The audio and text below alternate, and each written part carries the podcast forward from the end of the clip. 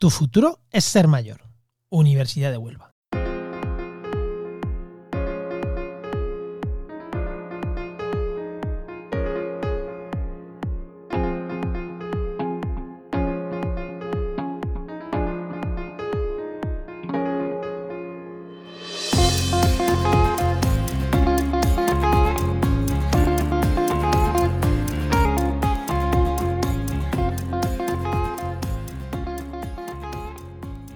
Hola, bienvenidos a un nuevo programa de nuestro podcast Tu futuro es el mayor UHU.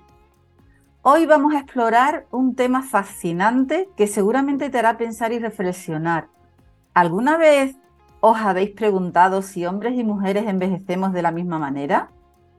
¿Creéis que hay diferencias significativas o desigualdades? ¿O pensáis si de alguna manera podemos tomar medidas para, prevenir esta diferencia. En este episodio vamos a hablar sobre las principales desigualdades fisiológicas, sociales, psicológicas y, por qué no, también culturales relativas al envejecimiento, tanto en hombres como en mujeres. Además, contaremos con actuaciones dirigidas a eliminar y disminuir sus consecuencias. Somos María Jesús Rojas y Carmen Feria profesora de envejecimiento de la Facultad de Enfermería de la Universidad de Huelva. Y contamos con alumnos y alumnas de tercero de enfermería para este programa. Ellos son Andrea Molina, María Jesús López, Andrés Álvarez y Manuel Luis Rodríguez. ¿Cómo estáis, chicos? Muy bien. Muchas gracias por invitarme a formar parte de esta tertulia. Eh, estamos muy contentos porque podemos formar parte de la tertulia esta, como ha comentado mi compañero, y además porque podemos hablar y abordar algunos temas que, es interesante y además que no conoce mucho la, sociedad. Eh, buenas tardes, pues la verdad es que estoy bastante agradecida de poder dar eh, hoy aquí voz a nuestros mayores. Pues buena y la verdad que estoy bastante feliz de estar aquí un ratico con ustedes compartiendo esta tertulia, como ha dicho también mi compañero. Bueno, pues bienvenidos a los cuatro y si os parece podemos comenzar, pues, no sé, diciendo, ¿qué pensáis? ¿Cómo definís vosotros qué es el envejecimiento? Bueno, pues para nosotros, por lo menos para mí, el envejecimiento es como algo más de... Mm, o algo que va más allá de una definición concreta que engloba como diversos factores y repercusiones en los mayores. Además que esto también muchas veces suele como asociarse a una idea negativa y sobre todo en cuanto a los géneros, por supuesto. Aunque la Organización Mundial de la Salud cabría añadir que lo define como un proceso fisiológico que comienza con, en la concepción y ocasiona cambios en las características de las especies, de las especies durante todo el ciclo de vida y que esos cambios producen una limitación de la adaptabilidad de los organismos, por ejemplo. A mí me ha parecido muy interesante lo que ha dicho Andrés, eso de las ideas negativas que se asocian sobre todo a los géneros. ¿Podéis aclararme algo más de eso? Sí, claro que parece que cuando una mujer envejece deja de ser atractiva y mm, por, o sea, deja de ser atractiva por convertirse en una mujer mayor. En cambio, en el hombre esto no es así, porque en el hombre cuando se hace mayor es como que también se hace atractivo. Y por eso con este podcast lo que pretendemos es cambiar la visión que tiene la gente sobre este concepto. A ver, estupendo. Sí, bueno, primeramente mm, queríamos comentar, pues eso, la discriminación por edad y género, que afecta más a las mujeres mayores que a los hombres, como ha dicho mi compañera, y por lo tanto podemos llegar a la conclusión de que hay una doble discriminación. Por un lado, eh, posicionando nuestra sociedad como analítica y como machista también. Pues estamos aviadas las mujeres, doble discriminación por ser mujer y por ser mayor. Bueno, pero por lo que comentáis, no sé, la manera de envejecer guarda relación con el, con el género, ¿no es así? Pues sí, María Jesús, es así. La verdad es que eh, guarda una amplia relación y para poder entender esta relación debemos enfocarnos sobre todo en el ámbito social. Mm, nosotros creemos que el ámbito social del envejecimiento está muy relacionado y marcado por la construcción de los roles de género. Además, la, mayoría de las mujeres han adquirido mm, determinados valores en su educación, entre las que se asignan tareas como son los cuidados y las tareas domésticas. Además, yo creo también que también se puede ver a que las mujeres se les asigna como una especie de rol más limitado y concreto en su vida, vamos. Además de que laboralmente eh, siempre se mantiene en posiciones más bajas e incluso con menos poder social. Sí, bueno, mm, precisamente poniendo un ejemplo a lo que han comentado mis compañeros, mi madre a mí me ha contado que mis abuelos no la dejaban estudiar porque pues tenía que hacerse cargo de la casa o de los hermanos más pequeños que ella tiene y por lo tanto considero que es importante abordar eh, este aspecto para intentar pues que no se den estas situaciones hoy en día. Pues sí, la verdad que deberíamos de abordarlo. Y como tú bien dices que te contaba tu madre, ¿no? También eh, hemos escuchado siempre la típica frase del futuro de una sociedad está en la juventud. ¿Qué opináis de esto? Pues la verdad es que en esta frase podemos ver un claro ejemplo como el término de envejecimiento está bastante infravalorado y además eh, se deja a un lado por parte de la sociedad y solamente se le da importancia a la juventud y se prestigia bastante la importancia de las personas mayores, que yo creo que tienen una gran importancia en la, a lo largo de la vida. Claro, claro, esto es como un reflejo más de los estigmas que nosotros tenemos sobre la vejez, dando como una especie de imagen o reflejando una imagen de, de enfermedad o como si fuera una patología, vamos. Además, este, o sea, esto es un proceso que, que continuamente estamos intentando buscarle una, solución o revertirlo de, alguna manera. Lo que comúnmente se llama el secreto de la eterna juventud, ¿no? Las cremas, todo lo que sale en, la, en los anuncios para conservarnos los más, los más jóvenes posibles. Eh, ¿No es así? ¿Me puedes poner algún ejemplo más de lo que estamos hablando? Sí, bueno, eh, en relación con lo que, con lo que has comentado, María Jesús, se podría identificar la relación que hay entre el número de mujeres que se, mm, que se someten a tratamientos antiedad y demás, tipo liposucciones, mm, etcétera, con respecto al número de hombres, que es mucho menor. Muy bien. Y la verdad es que a día de hoy, desgraciadamente, la sociedad relaciona el ser mujer con ser bella y joven. Por eso siempre intentamos seguir este patrón estético, aunque realmente no lo seamos. Desde mi punto de vista, eh, pienso que el problema de, la identidad femenina está relacionado mm, al concepto de ser bella. Y por ello, el, objetivo que estamos intentando alcanzar es cambiar la idea de, de que la belleza no solo sea se asocia a la juventud porque hay valores más importantes desde mi punto de vista, como por ejemplo son la inteligencia, la, honestidad, y estas son características que no, nos identifican a nosotros como personas. Todas estas ideas y percepciones son como el resultado de, de la evolución del pensamiento y estereotipos relacionados a la vejez. Y el género también a lo largo de toda la historia. Sí, como bien decís, la verdad que los estereotipos relacionados con la vejez son bastante amplios, estudiados desde hace mucho tiempo y, es verdad que persisten aún en, nuestra sociedad, ¿no?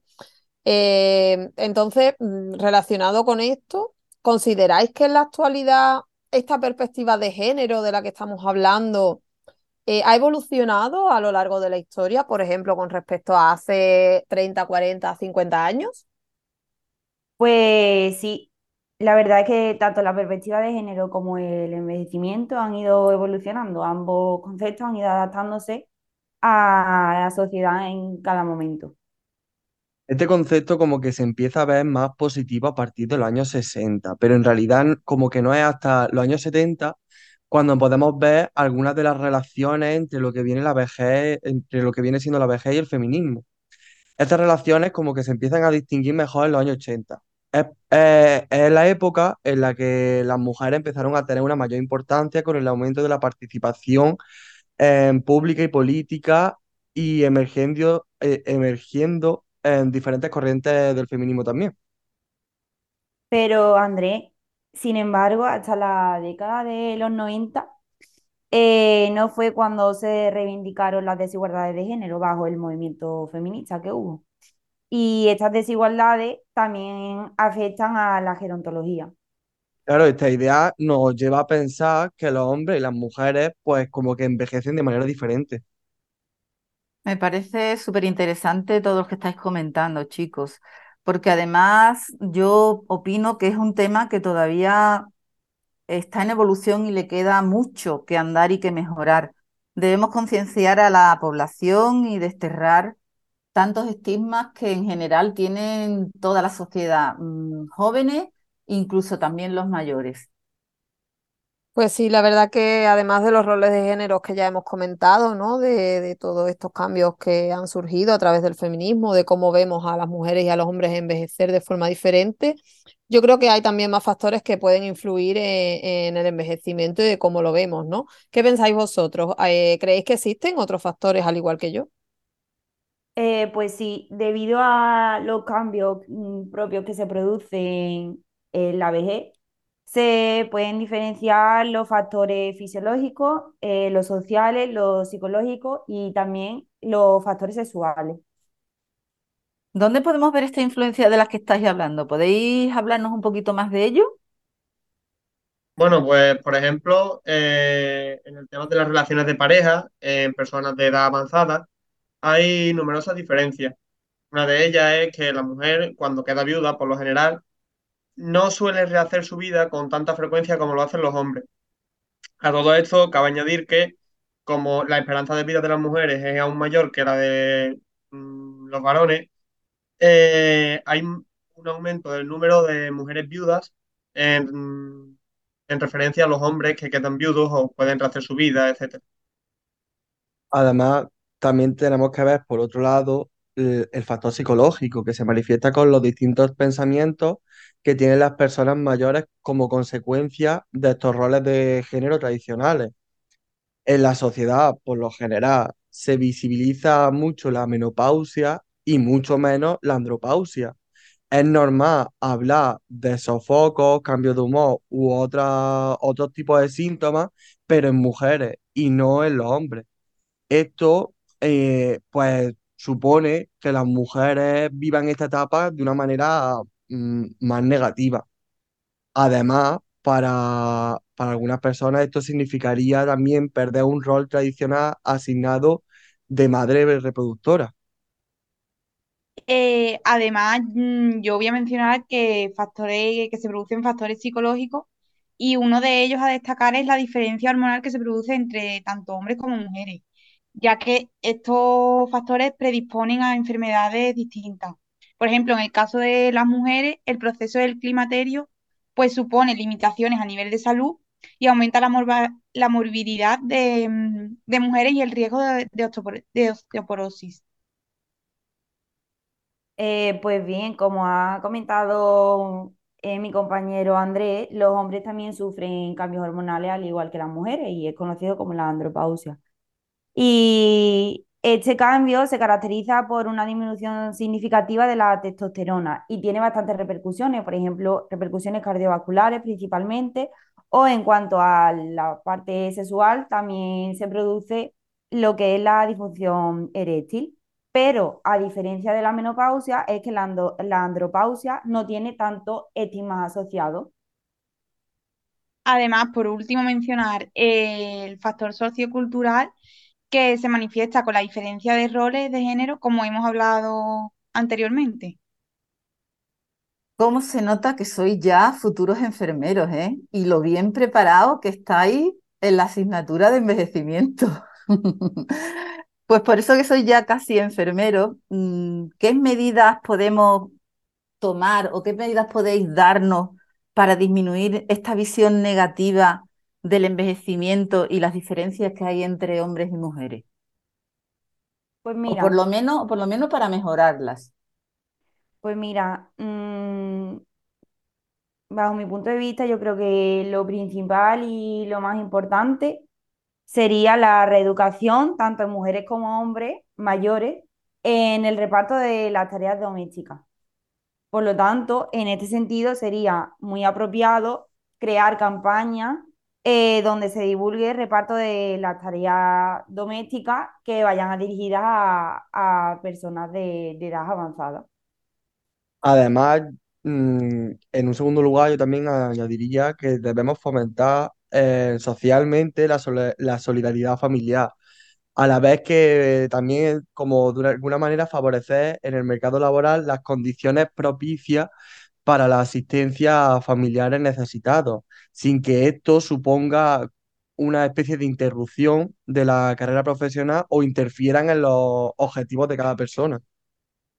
Además de los dos aspectos que han comentado mis compañeros, también consideramos muy importante eh, la, recalcar la importancia que tienen las personas mayores implicándolas en la sociedad e incidiendo en medidas que intenten disminuir las desigualdades mencionadas, ya que los logros conseguidos se ven reflejados en colectivos jóvenes frente a los de mayor edad.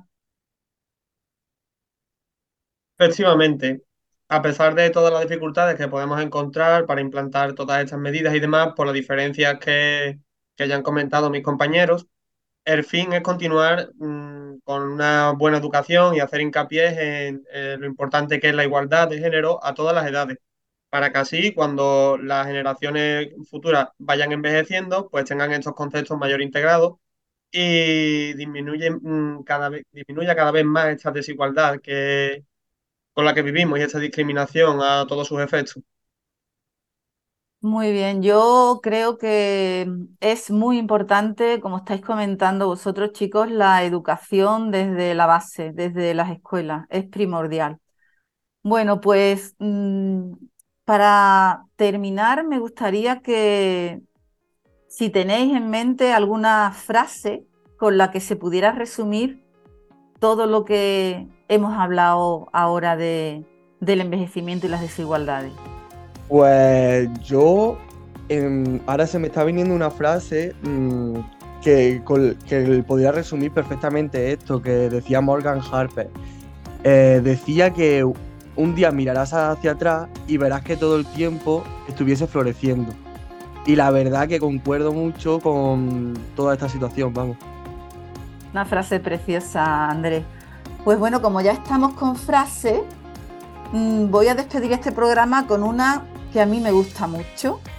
Pero bueno, no antes sin agradeceros mm, a vosotros eh, las aportaciones tan interesantes que, nos habéis hecho respecto a este tema. Eh, despedirte, despedir a los oyentes y bueno, te esperamos en el próximo programa de Tu futuro es ser mayor de la UHU. Y ahí viene la frase. No olvidemos, como dice Fito en su canción, que me encanta Fito, nunca se para de crecer, nunca se deja de morir. Así que hasta pronto. Y si te ha gustado, compártelo en tus redes sociales.